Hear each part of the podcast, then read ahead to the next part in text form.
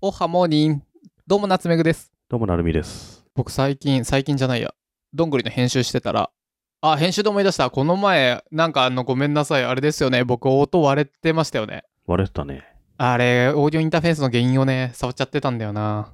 うん、ちょっとしばらく割れてましたよね。 5、6回にわたって割れてんじゃない割れてたね。聞いてた皆さん、ごめんなさい。はい。僕、最近編集してて、うん。で、なんだっけな、832かなんかの、なるみさんの冷蔵庫の発音がわからなすぎるってやつ。うん。あれやってた時に、ちょっと多分最、ここ最近僕のタイトルの付け方がやっぱ雑で、うん。かつ1エピソードに、何、1タイトルとかじゃなくなってるんで、どこかわかんないんですよね。うん。うん。 で、それ、裏どんぐりで、ごめんなさい、お父さんが冷蔵庫の上に乗ってるのって何回、第何回でしたっけって言ったら、ともゆきさんっていう方が、825回ですって、もう、教えてくれたよね。そうそう、数分後に来て。いいね。あのおかげで冷蔵庫の回ができました。ありがとうございます。もう自分たちでもどの回何話したかわかんないんだよね。わかんない。しかも冷蔵庫で検索したんだけど出てこなかったんだよね、うんあのどんぐり検索で。あれが欲しい。音声の Google が欲しい。まあ、そのうちできるっしょ。できるね。確実に。 You- YouTube の音を Google が取ってるって、うんリビルドで宮川さんが言ってたわ。まあ、できるよね。そうそう、だから、なるみって入れたら、なるみっていう音のところがバーって出てくるみたいな。もう膨大すぎるからね。うん。しかも冷蔵庫って検索してもあの回出てこないからね。あ、でも冷蔵庫スペースどんぐり FM じゃない。そしたらいや出て僕きそうが。言えてないから出てこない気がするんだよな、あれな。まあ、中根さんがちゃんと言ったの か。じゃじゃ僕が言ってるから出てく言ったる。ら言い直したが。 うん。あとその後何回も言ってるから、結構上位に出てくる。あれ結構ね、僕の周り評判いいっすよ。どれ 冷蔵庫の回。どっち、え、どっちどっちどっちあの、 最初の方。最初の僕の言えてないやつ。もう本当に異国語みたいになってるっていう。 なんかもう聞いたことない言葉みたいになってるって言ってて、すごい評判がいいんですよね。さすがだ何人か言われましたなね。さすがだな。評判がいいと思ってるのがいいよね。クレームじゃないそそうだれか。自己を肯定してるんですよな、あらゆることで。あ、爪痕残したなっていう意味でもうよ良いと思ってるからね。僕最近だとめちゃくちゃ好きだったのがあれじゃない階段 FM の時の話で、うん。 こう肛門様で、 あの、水戸黄門が8時45分に肛門出すってや つ。あれ、あれひどいよ、本当あれひどいけど、久しぶりに、んなんだろう、もう涙が出るほど笑ったね。あれもう完全に壺に入って喋れなくなったもんね。 なんだろう過去の話と同じだけど、新しく完全に作り変えてるんだ。完全じゃないけど、あ、そうですね。完再放送とかじゃない。そっかそっか。まあ、だから面白いんじゃないですか。うん。絵とかも昔じゃなく今っぽくなってるし、それいいね。ちょっと見たいでしょ。もし美味しいんぼでそれがあったら、あラーメン30式来たみたいそな、うそう。で、来る時にもうみんな分かってるから、うんうん。知ってます水戸黄門って毎回ね、8時45分に、あの、黄門様を出すんですよ。この門どころがあって。肛門様っていうか、昨 日ね、黄門が黄門様出してたら、それはちょっと ケツ出さないから。失礼。あの、ちょっと違う。ダメだよ。うん8時45分に毎回出したらダメだろ、それ。全然まだご飯の時間だから。この黄門が、 肛門。ご老公また肛門をってなっちゃうじゃないで すか。陰謀だよ、陰謀。ダメ だ。しょうもねえ。しょうもね。ああ。はい、インロースね。失礼しました。陰謀っすはいね。はい。はい。あれいいね。うんめちゃくちゃ面白かった。あれもう自分の中で、なんだろで、なんか、なんで俺たちはケツの話をすると笑笑っちゃうのみたいなね。あの、毛の話とかさ。う、毛の話とか。うん。ちなみにあれですよ、ポッドキャストアワード、うん。なんか一個、審査員みんなで聞くから、うん。おすすめの一個貼れって言われて、うん。毛の話貼っときました。 だから落ちたのかもしれ ない。これを聞けと。あれをアワード選ぶわけにいかないだろ、絶対 ね。プップー、それはおならだよ、みたいな話をして る。プップー古田さんもね苦笑いするねそうそうこれえこれってえっと古田くんの知り合いのや つみたいなふうたくんの部下だよね、これね。いえ、知りませんってな ってね ゲスト出てたって噂聞いたけそどう言ってるけどこれ中でいや出てないですって。血毛がないとおならの音は変わるよ、みたいな話をしてるから ね。あれをね出しといたひどいな。どど、ど、ど、ど、どんぐり FM。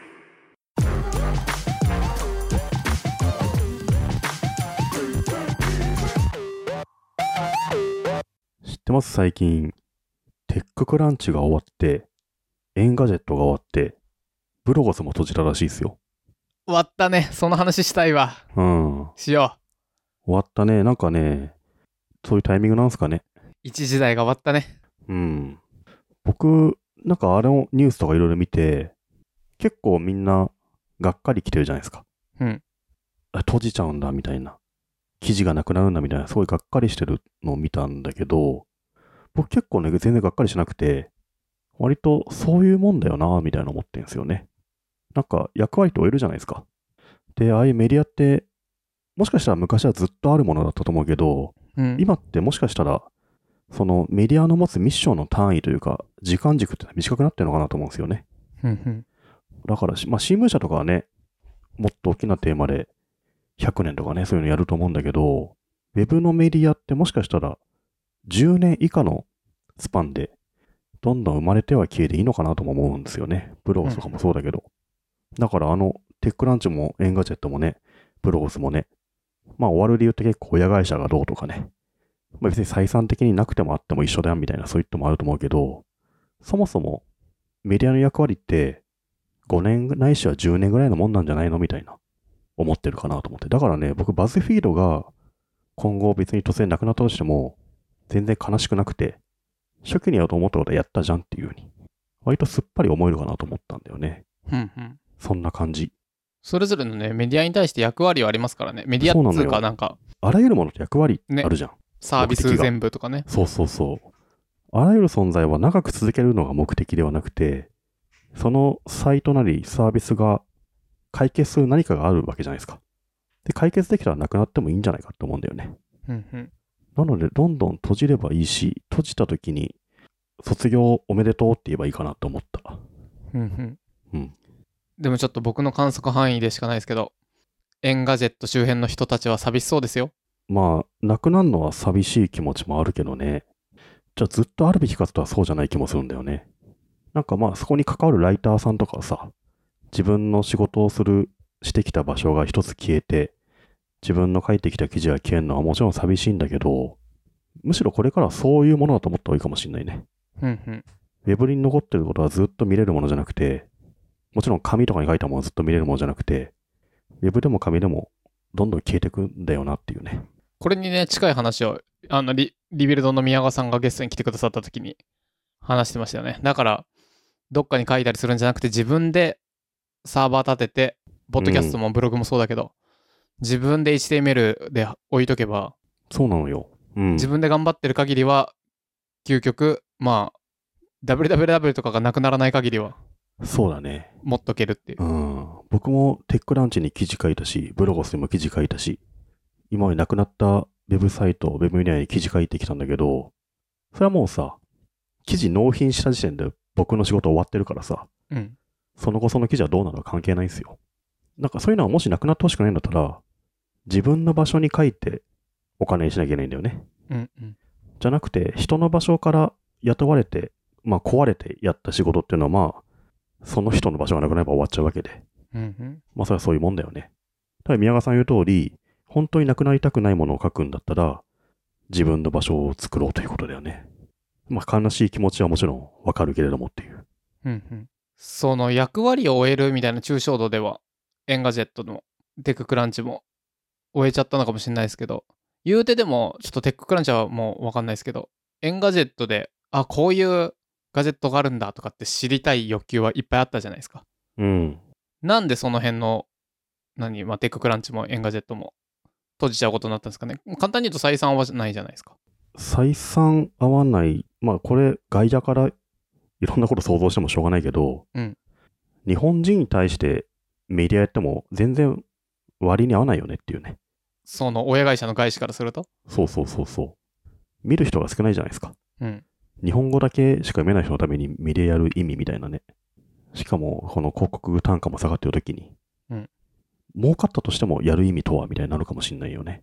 うんうんまあだからそういうビジネス的事情はなんか知らんけど、あるのかもしんないけど、ただそれでもなくなること自体は、そんな悲しくないなと思ったんだよな。うんうん。悲しんでる人たちはたくさんいる、います よ。ね。割と、すごく思うのは、関わった人ほど悲しんでないんだよね。なるほど。いろんな ところ見るとさ、はいはい。ラーメン屋が潰れてさ、うん。そこでバイトしてた人たちは、あ、まあいいんじゃないですか。あのバイトした時楽しかったっすよっていう感じだけど、一回行ったぐらいの客は悲しんでるっていうね。うんうん。で最近行ったのかっていうね、いうのもあるんじゃないかなって気がするけどね。もちろん悲しむのは自由なんですけど。うんうん。バックスペースで、バックスペース FM でもう3時間ぐらいにわたってこの話をいろいろしてたんですけど、うんうん。 3時間は言い過ぎ、嘘、思ったそうなわん。だ。うん。なんかね、そこでも、まあまあ役割はあんじゃないみたいなうん。話もしてましたし。うん。例えばメディアを作るときのさ、こういうことをやりますっていう目論見みってのあるじゃないですか。うん。目論見みってこの時代においてはさ、割と早い期間でそれ達成されちゃうと思うんだよね。うんうん。そして目論見みみたいなものがもう無効化されちゃうと思うんだよな。だとすると何のためにあったっけっていう。そしたらそれが終わった時点で、なんだろう、発展的解散でいいんじゃないかなって気もするんだよね。うんうんいやー、でもちょっとまあ、ブロゴスもそうだし、テッククランチ、エンガジェット、歴史のあるメディアですからね。まあでもあの辺ニュースサイトだからさ、別に過去のニュース記事が、なんだろう、アーカイブ的な価値を生むかっつったら、別に日経テレコンがあればいいんじゃんって気もするし、うん。無料で使える過去記事リストがなくなるのはちょっと寂しいかもなぐらいな感じじゃないですか。なんだろうな、これは、成美さんのその考えはわかるが、あれじゃないですか。自分が建築家で建てた家が全部、建ててすぐ更地になってたら、あれ私は建てて確かにもう手からは離れているが、うん。あれ何をしたんだっけっていう自分の存在価値を心の拠り所とできるのが少なくなっちゃうんじゃないですか。建てた家、家とか建造物ってさ、うん。 50年、60年ぐらいはさ、持つからさ、うんその建築家の人もさ、20年後建てた家がさ、90歳の時に壊れちゃいましただったら、いや、もう、それはそうだよねってなるじゃないですか。うん。その期間が、メディアは圧倒的に短いんですよ、寿命が。もうメディアの寿命の短さって受け入れた方がいいじゃないかなと思うな。なんだろう。もう更新停止になってもいいけど、ゼロです、抹消ですって言われると、自分が頑張ったところも、頑張ったことも全て消されてしまうようなのと一緒になっちゃうのかもね、気持ちが。そりゃそうだよね。そりゃそう思うんだよな。でも、ウェブのサイトってさ、あるだけでコストなんだよね、やっぱりそねう、。それは、それはそう。うん。それバックスペースで言ってたけど、今ならもっと安くできるかもっつってた。別にノートに書いてもいいし、うんうん。あの、サーバー立てて、ドメイン取ってとか、それが大変だっつ。そうなのよ。一つのウェブサイトが存在し続けるためのコストっていうのを誰がじゃあどう、どう払うのっていう。ね、あと、まあ、責任だったりね。そう。じゃあその過去の記事がさ、時間経ってさ、辻褄合わなくなったみたいな時にさ、誰がそのメンテナンスするとか、誰が過去記事のこと内容を責任取るかみたいなね。本はなんでいいの本は怒られないなと思って。え、これから世界中にあるウェブサイト全部一回本にしてみるおちょっとこれ分厚いテッククランチって本だ。ああ、この時に。いや、メルでもそれはそうよ。だから、メテックランチもうん一冊の本にして出版しちゃえば、うん。みんなの手元に残るでしょうん。それはそれでいいんですよ。だから、紙よりも十分短いよねって思うよね、ウェブの方が。そういう意味では。紙なんて全部あるじゃん、国会図書館に。うん。紙は言ってもさ、紙がもう、時間経って文字が消えてくまではあるけど、ウェブは本当誰かが責任持ってお金払いすぎないと消えちゃうんだから。あー、維持費か。維持費、存在するだけで金かかるって意味では、本よりウェブの方が大変だよね。本はね、納品しちゃえばもうあと金かかんないからね。うん。ウェブはその、誰かが維持してる限り、誰かの責任になっちゃうし、じゃあそんなもんいらないってなるよなっていう。だから、ウェブでさらに責任のあるメディアってなると、なおさら更新した後にもっと受けたくない、ババ抜き状態だよなと思うね。うんうん。めっちゃわかるわ。うん。だからさっさと閉じたい気持ちもわかるし、なので、もうそういうものだからさ、寿命短いものだと思った方がいいのかなと思うんだよな。なるみさんは結構いろんなところに自分の名前出したり出さなかったりも含めてうん記事書いてるけど、その書いてる人が結構そんな、そこまであっけらかんなのは、なんか少ない気がしてて、それは何なんですかね性格なるみさんの。なんか、諦め僕の、僕のプロ意識じゃないかなと思うんだよね。ほきっちり終えたものを納品するまでが仕事なんですよ。納品した後は、それ別に僕、掲載しなくていいと思ってるのよ。僕が納品した原稿を雑誌に載せなくてもいいし、ウェブに公開しなくてもいいんですよ。あげてお金もらっただけだから。それをあなたが求めているよりも高い基準で納品したっていう。したと。そこにやっぱ誇りがあるから、ウェブとして記事公開しましたとか、雑誌に載せましたとか、ウェブに載せた記事はやっぱりウェブサイト閉じましたとかは、もうもはや僕の関わることではないなっていうふうに思うんだよね。うーん。それがなんかあれじゃないの原稿で生きてるライターじゃないのって思うんだよな。ふんふん。うん。ただ職場が木一個消えるのは確かだなと思うね。うんうん。それはまあ寂しいのはまあわかる、ね。寂しいよね。うん。うんそれはあれなのかもな。なるみさんが今、10年前と比べて給料下がっちゃって、面白くないなってやってたら、多分なくなったらエンガジェットとかが、テッククランチが、プロゴスが、悲しいって言ってたかも。なるみさんが過去よりもどんどん成長し、自分がやりたいと思うことをガンガン進んでいっているという自負じゃないけど、なんかそんな気持ちがあった時に別に後ろのものが消えてようが、前にもたくさんハッピーなことあるしあまあそうっかもてねいうのもあるかなと思った。自分の状況がハッピーかどうかはまあ確かにちょっと置いといて、うん。過去のことはまあ囚われないなと思うね。うん。性格的に。まあじゃあ、それはそれ。次に何か新しいことしたいなと思うし、まあそう思った方がいいじゃないですか。うん。それはなんか、なるみさんの、その、いや、ハッピーじゃないか置いとくって言ってたけど、今がハッピーかどうか結構大事な視点かもしれない。あん時のは楽しかったなーってうーん。いう人たちは多分たくさんいるだろう から。だとしたら俺は絶対そう思いたくな いからね。思いたくないじゃないですか、そんなうの。ん、そうもし自分が思っちゃったとしたら、やっぱ変えたいし、その状況をね。それってね、あの、過去の自分よりも自分が劣化してってるから。そうよ。で、そあん時はすごかったんだぞ。あん時俺は1万 PV 取ったんだぞ、先生の記事で、みたいな。そうそう。そもそも人ってさ、うん。同じことしてるイコール劣化なんですよ。うん時間進んでんのに同じ位置いたらやっぱ、まあこれは個人的な意見だけど、相対的相に対,、ね的にはやや後退だと思うんだよね。うん。そういう意味だとね、なんか、懐かしむのって危険だよなと思うね。うんうんいや、もちろん懐かしむことはあるんだけど、まあ、干渉に浸ることもあるんだけど、誇っちゃダメかもね。誇示しちゃダメかもね、そそうねうんそこの過去を。まあ、あれはあれとしてっていう思うのは結構大事だなと思うね。うん。うん。それって結構強く意識しないといけないことかもしれないなとも思うな。いや、そうよ。この、まあ僕たち冗談半分でよくおっさんがとか言うけど、うん。なんか、ちゃんと自分を成長し続けてって楽しいことし続けてないと、気抜いたら大学時代の方が楽しくて、マジでそうよ。 30代ぐらいの LINE の時はさ、こんなことしててすごかったんだぞって。いや、でそものそれ時何ので自分をもね。そうだよね、本当うんに。だから新しい漫画読まないとさ、うんスラムダンクが一番面白いだろうって言っちゃうんだそよ。うそうそうそそれだって同じだからね。う。うん。 絶対ミスチルが一番いいもんってなっちゃうから。まあ常に今の方が絶対いいはずって思い続けないとね。うん。まあよく有名なのはチャップリンがい一番あなたがの中ですごい作品は何ですかって聞かれたら、次回作ですって答えるみたいなね。それめちゃめちゃいい言葉だよね。うん。うん。なるみさん一番今までで書いた作品で一番いい感じだったの自分的にどれですか今納品しようとしたやつですね。わあかっこ いいうんいい何ねも納品しないんだけど。今書いてる記事ですそうそうそいいいやーメディアねデッククランチねなんかいやそうそうまあ外野だからこそ比較的やんやん言えるとは思っていてまあなるみさんちょっと若干あのか片足の親指ぐらい突っ込んでるからあれだけどう。そうだね。うん。テッククランチはさ、ちょっと僕は本当にね、あの、ごめんなさい、何にも、本当に外野なんで、いやいや、好き放題言えるなと思ってるんですけど、夏目さんも足首まで突っ込んだよふね。太ももぐらいまで突っ込んでるかもね。 2010 5年 2015年ぐらいは夏目さんが1年間伝えたからね。本当内だ緒よ、感だけどこ謝れ、は。感謝してほしいわ、マジで。うん年数億突っ込んでたからな。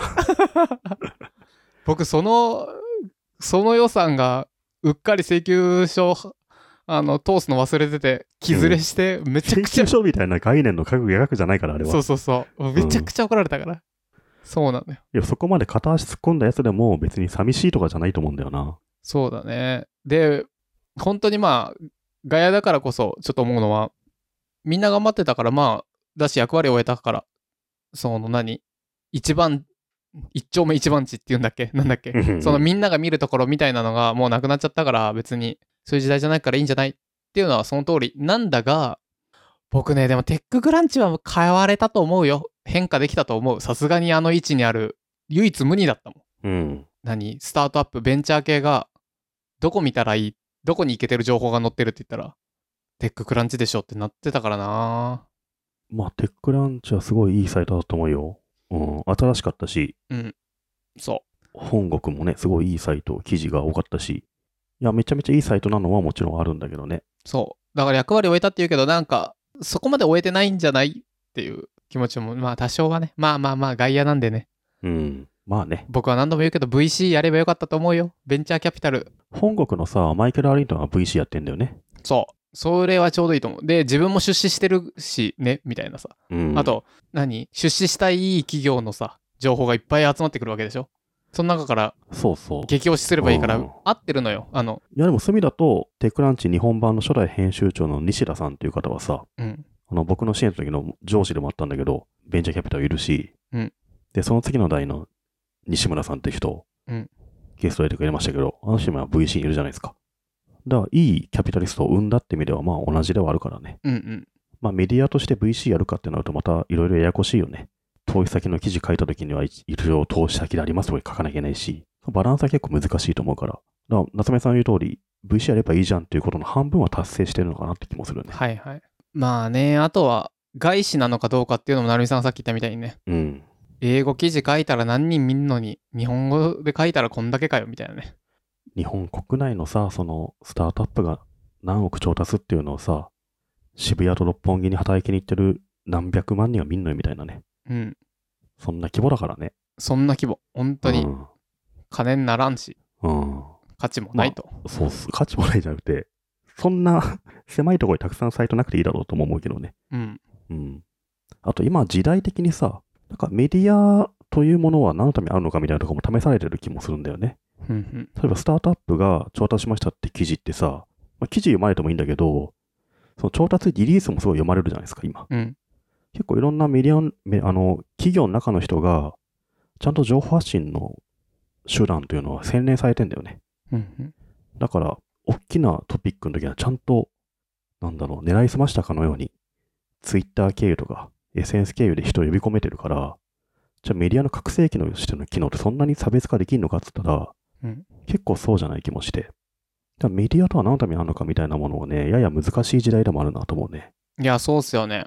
うん。だって今、IT メディアのトップページから見るかっつうね。C ネットのトップページから見るかっつうね。夏目さんがもし会社やっててさ、うん。じゃあ調達しましたとか、上場しましたときに、メディアにリークしようと思うか、自力でバズらせようと思うかって言ったら、多分自力でやると思うんだよね。そっちの方が狙えるじゃないですか。まあ両方やった方がもちろんいいんだけど、そうそう。で、ベンチャーだったら、あれよ。今時は、テッククランチに載せ、PR タイムズに載せまでは、うん。もう何も考えずに、やるべきだよねーってなってる。うんうん。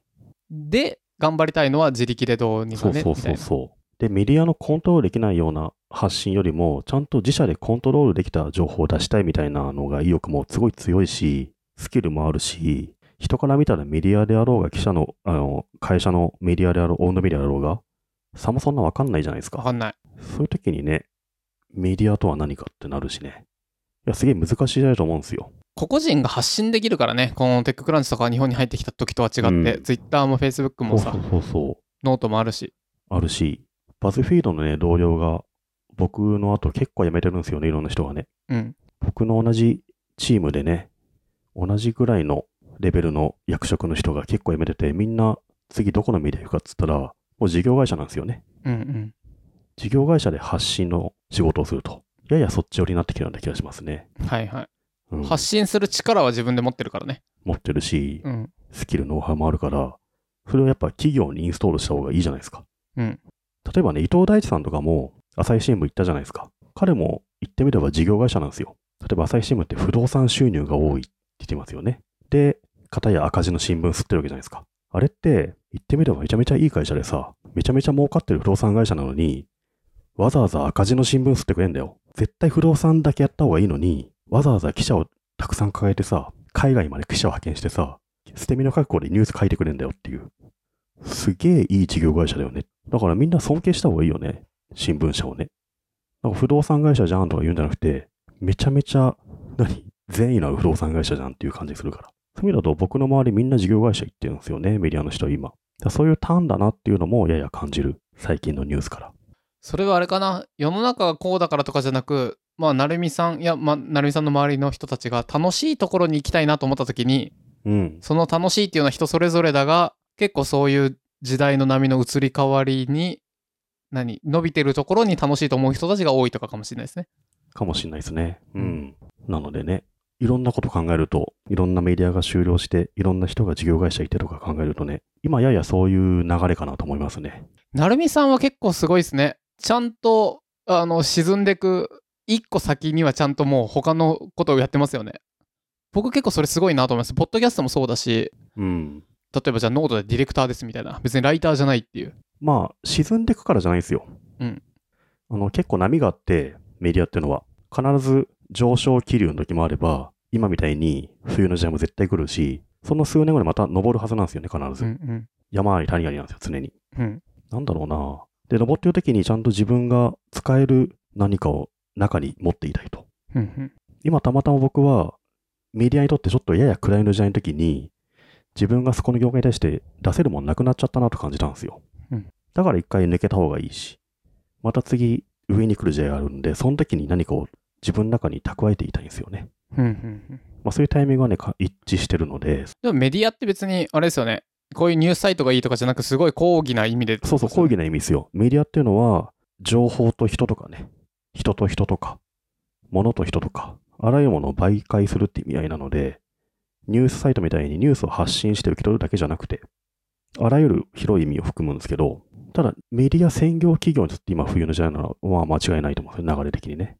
ただそれまた復活するのはあると思う。まあだから、いろんなことを悲しむ必要はないんだけど、うん常に、常に揺り戻しじゃないですか。うん辛いこともあればいいことがあるから。たまたま辛いことがあるターンなのかもしれないし、まあ、その辛さとは何なのかっていうとよくわかんないけどね。いやーでもまあテッククランチの規模で終わってくんだっていうのは面白いですね面白いって言っちゃあれだけどいやー、まあ、そういうもんだよね。うん今まで終わらなすぎたんじゃんって気もする、逆に。うんうんうん。CNET とか IT メディアとかさ、まあ、インプレスとか、僕らが若い頃から見てたニュースサイトって絶対あるものだと思ってんじゃん。うんまあでも、別に役目を立つってやめてもいいわけじゃないですか。だからもっと、始めてやめて、始めてやめてが増えるんじゃんって気がするな、今後。メディアというものは。なんかでもそうすると信頼があんまなくないですかまあ信頼とは何ぞやってこと信頼してないっしょっていうか、信頼とは何かっていうと、もう、あれよ、読者それぞれが何をしないですか決めなきゃいけない時代だよね。うーんいろんな伝統メジャーにフェイクニュースがある時代にさ、うん信頼とは何かって思うよね。いやー移り変わってくんですね面白い月日は白菜の価格にしてなんだっけ生き交う年もまた旅人なりですな松尾芭蕉奥の細道そう。当たり前にあると思ったものが、実は移り変わるものだったっていうだけじゃないかなって気がするね。うんうんだからそれは全然ネガティブなことじゃないなと思うんだよね。